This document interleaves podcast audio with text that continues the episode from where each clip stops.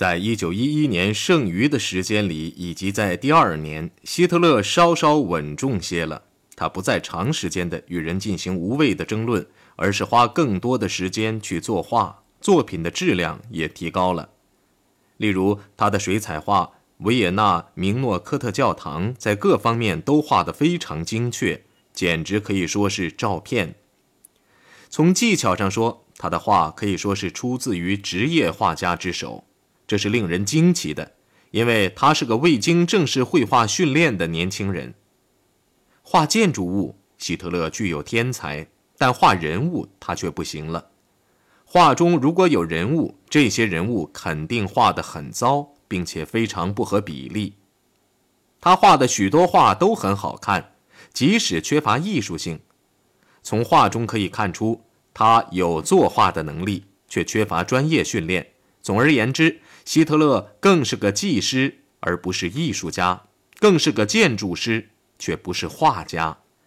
到一九一二年，他已经能用铅笔作画，水彩画也画得不错，油画画得更好。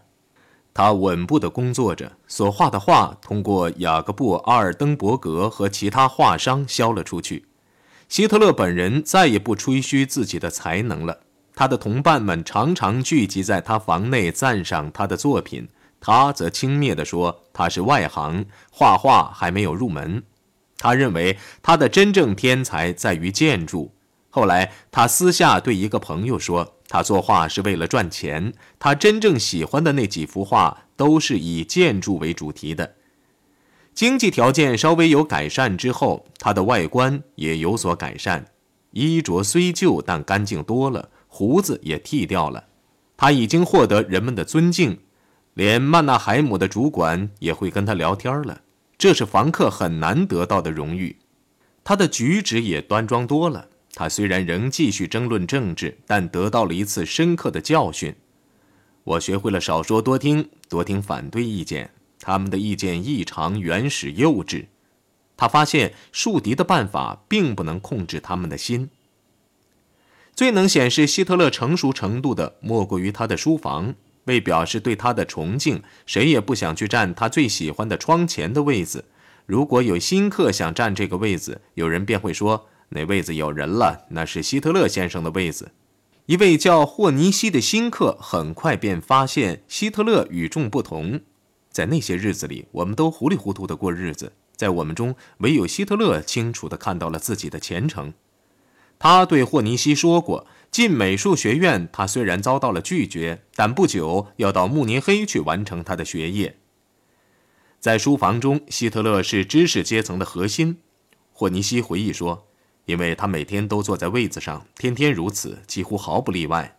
只是去送画的时候他才离开，但时间也很短。他的性格也很古怪。总的来说，希特勒为人和善，也很可爱，对每个同样的命运都有某种兴趣。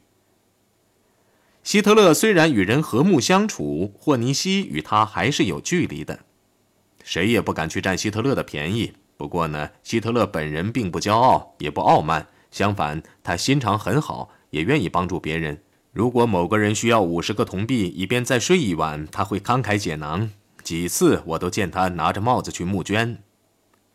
在一般的政治辩论中，希特勒除了继续作画外，偶尔也会插上一两句话。不过，一旦出现“赤色分子”“耶稣会会员”这样的字眼，或某人的发言惹了他，他就会唰的站起来与人争辩，非常冲动，顾不得言语粗鲁。然后他便把手一挥，回到自己的位子上去，似乎在说：“真遗憾，跟你说的每一个字都是白白的浪费，你永远也不会懂的。”在某种意义上，希特勒已经与维也纳及其下层人民讲和，他已经取得了成绩，得到了别人的承认。至此，维也纳也没有多少东西给他了。近几个月来，他的思想已经转向德国这个祖国。在他床头的镜框中有这样一句口号：“我们自由和光明正大，我们坚定，我们仰望祖国，万岁！”在哈布斯堡王朝这个迷人的首都，他度过了五年半的光阴。这五年半中，他对维也纳是又爱又恨。关于他生活中的这一章，可以命名为“在维也纳学习与受苦的岁月”。这是苦难的时期，是我生活中最悲惨的时刻，也是比任何一所大学更使他定型的时期。他认为是我生活中最艰苦、最全面的学校。一九一三年五月二十四号，希特勒身背一只盛着全部财产的破口袋，最后一次踏出了曼纳海姆那扇双层大门。汉尼西回忆说：“看见他走，大家都很难过。我们失去了一个好同伴，他理解每个人，能帮别人的时候便帮助别人。”阿道夫·希特勒离开了维也纳，前往慕尼黑去寻找他的前程。抵达这个城市时，我还是个大小伙子；离开他时，我已经是成人了。我变得冷静严肃，在那里，我的哲学思想，特别是政治观点，已经初步形成。我从没将之抛弃，只是在后来详细的加以充实。希特勒在单身公寓里住了三年零三个月。这里曾是他的家，他的避难所。他离开这里时的情景，在汉尼西的记忆中是永不可磨灭的。他眼睁睁地看着希特勒与一个同伴汉尼西怎么也想不起那个同伴的名字徒步上路，心里好生难受。如果这个同伴是他的犹太朋友约瑟夫纽曼，那么这将是绝大的讽刺。希特勒下了维也纳开来的火车，爬上楼梯，走进了喧嚣的慕尼黑霍班霍夫区。打从第一分钟起，巴伐利亚的首府的一切都是美好的。在维也纳听惯了多种语言的嘈杂声后，连人们的说话声在他听来都是和谐悦耳的。这城市对我是那样的亲切，好像我曾在里边住过多年似的。那时正是春天，春光明媚，阳光普照。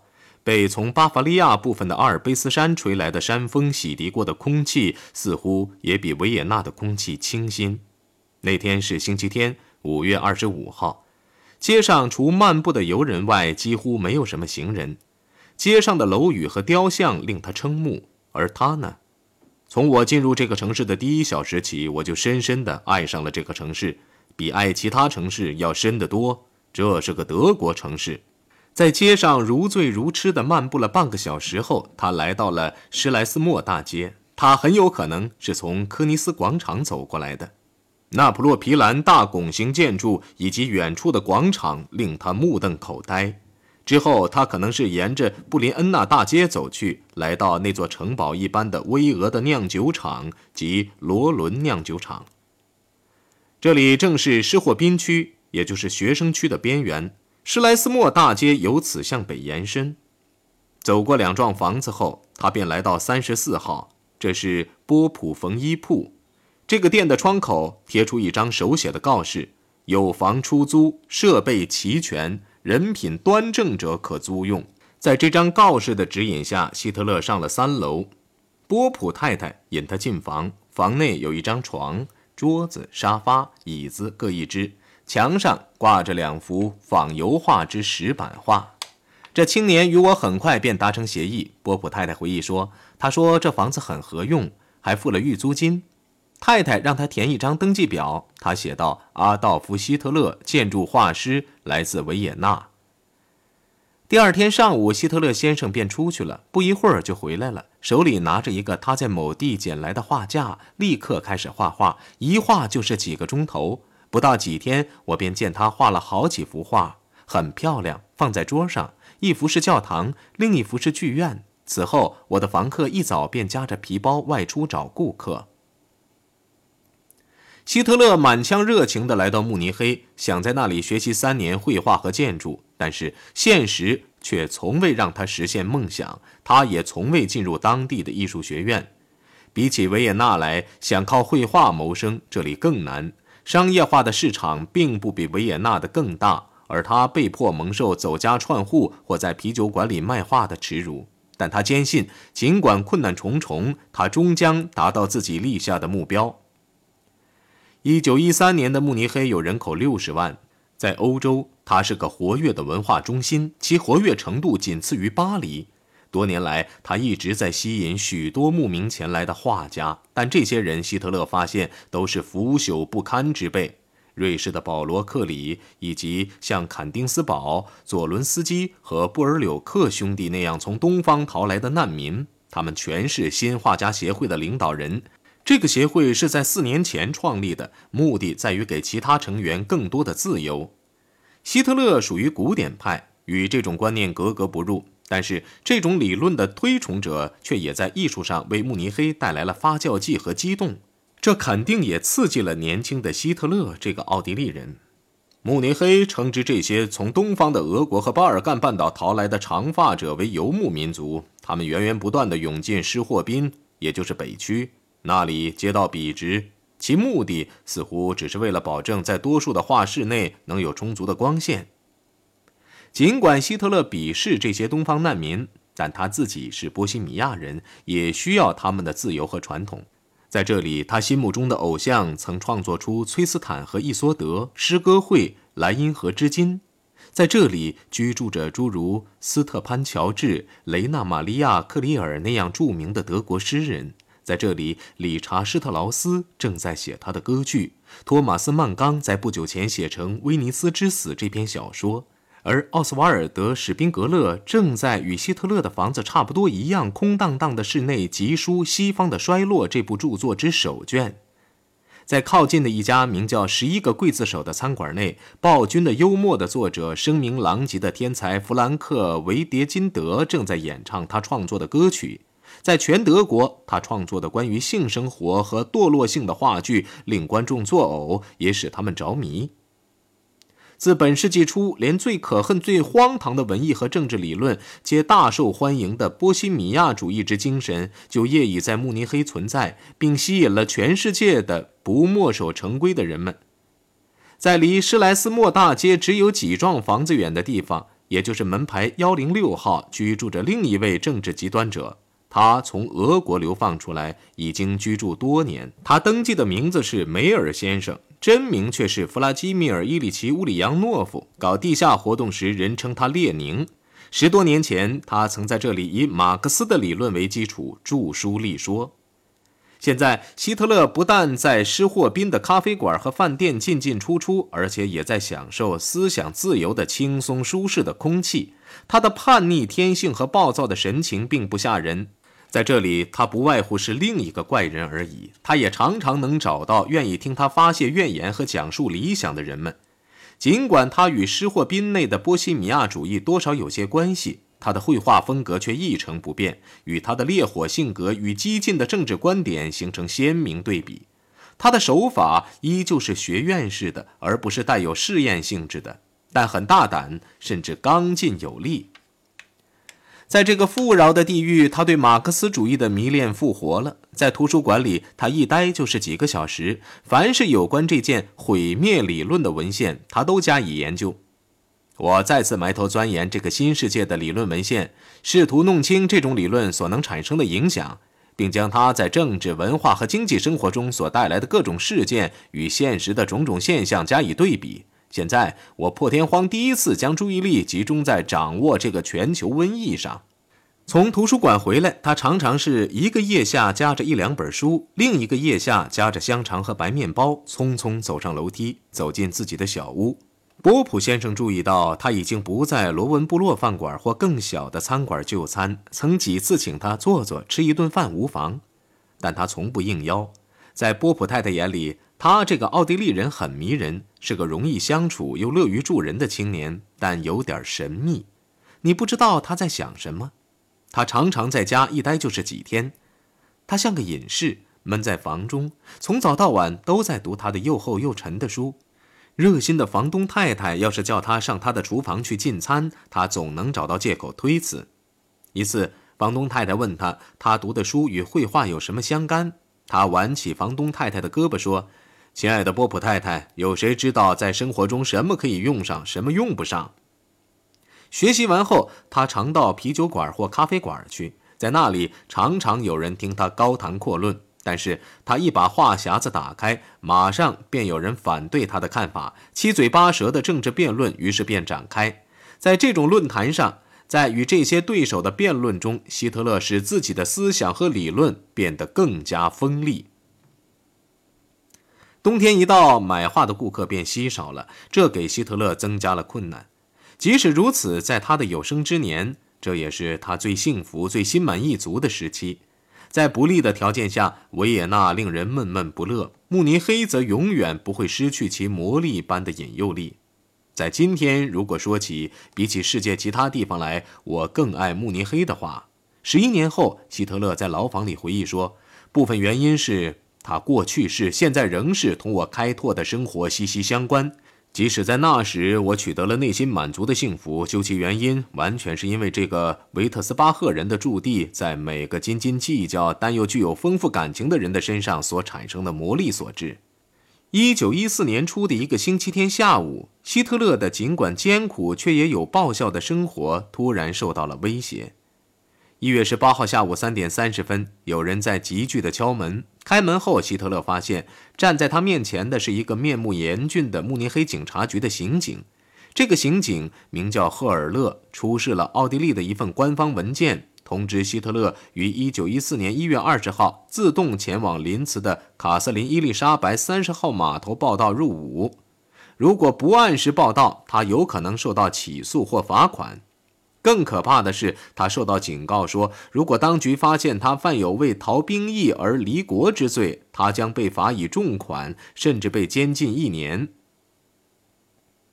阿道夫百感交集。早在三年前，当他还住在曼纳海姆时，他曾请求在维也纳服役，但杳无音讯。刑警赫尔勒要求希特勒在入伍通知上签字，希特勒心烦意乱，抖抖地签上了阿道夫·希特勒这个名字。之后，刑警赫尔勒逮捕了他，将他押回总部。第二天早晨，他被押解至奥地利领事馆。这个时候，连警方都同情他了。